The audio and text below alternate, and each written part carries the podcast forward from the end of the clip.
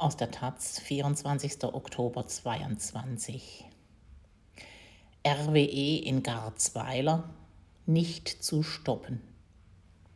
Der Energieriese prescht weiter voran. Nun soll dem Tagebau sogar ein Windkraftpark weichen. Aus Lützerath Bernd Müllender. Der Energiekonzern RWE Power arbeitet sich im nordrhein-westfälischen Braunkohletagebau Garzweiler weiter voran. Gut einen Kilometer hinter Lützerath steht seit 20 Jahren ein kleiner Park aus acht mächtigen Windkraftanlagen. Am Mittwoch hat dessen Abriss begonnen. Rote Riesenkräne sind aufgefahren, Rotorblätter werden demontiert und die riesigen Betonmasten abgerissen, um das Gelände parat zu machen für die vorrückenden Bagger und die bergbauliche Inanspruchnahme. Das sei eine Rolle rückwärts beim Klimaschutz, kommentiert entsetzt Alexandra Brüne vom Bündnis Alle Dörfer bleiben. Die Anlage hat eine Nennleistung, die kräftig genug ist, um etwa 12.000 Haushalte im Jahr zu versorgen. Weiter östlich im besetzten Örtchen Lützerath selbst, wo derzeit an die 200 Widerständlerinnen leben, ist es derweil noch ruhig. Täglich kann sich das ändern. Seit dem 1. Oktober ist Rodungssaison. Politisch hat der Deal vom 4. Oktober zwischen Politik und dem Braunkohlekonzern RWE dafür den Weg freigemacht.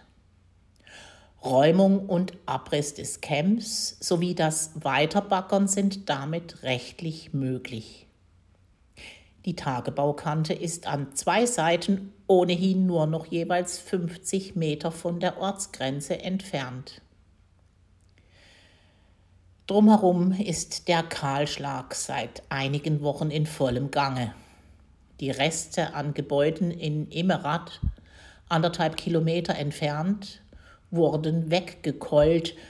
An der Landstraße zwischen jetzt Ex-Immerath und Holzweiler sind die prachtvollen Alleebäume frisch flachgelegt. RWE nennt solche Vernichtung Rückbau Genauso wie die tausenden Pumpstationen in den Revieren als Brunnen verschönt werden und später die Rekultivierung angegangen werden soll.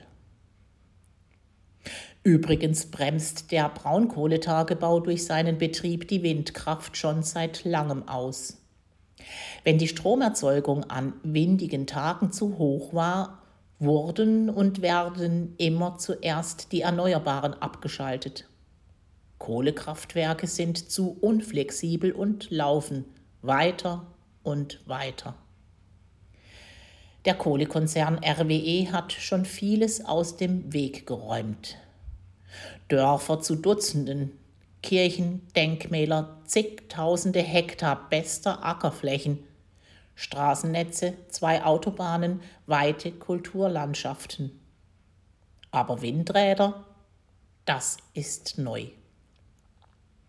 Wer auch nur ahnt, welche Mühe es macht, acht Windräder zu planen, sich durch mögliche gerichtliche Widersprüche zu kämpfen, die Riesenteile im Schneckentempo mit Riesenumwegen über nächtlich gesperrte Autobahnen zu transportieren und schließlich aufzubauen, wird Alexandra Brüne zustimmen.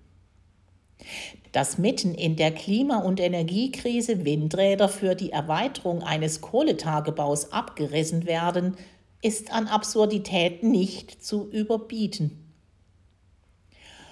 Ob die demontierten Anlagen verschrottet werden oder als Müll auf der Deponie landen oder zwischengelagert und später woanders wieder aufgebaut werden, bleibt bislang ungeklärt. Ein RWE-Sprecher sagt auf Anfrage der Taz, in diesem Jahr werde ohnehin nur eines der acht Windräder abgebaut. Das ist mittlerweile abgeschlossen. Betreiber der Anlage sei eine andere Firma, die schon 2001 die Betriebsgenehmigung nur bis zu dem Zeitpunkt bekommen habe, wenn RWE das Gelände beanspruche. Die Mahnwache Lützerath bereitet sich derweil auf die möglichen Folgen einer gewaltsamen Räumung vor. Am Freitag baten sie dringend um Sani-Spenden. Gesucht würden Pflaster aller Art, Materialien zur Wundversorgung und Samsplints. Das sind Schienen zur Ruhigstellung von Knochenbrüchen.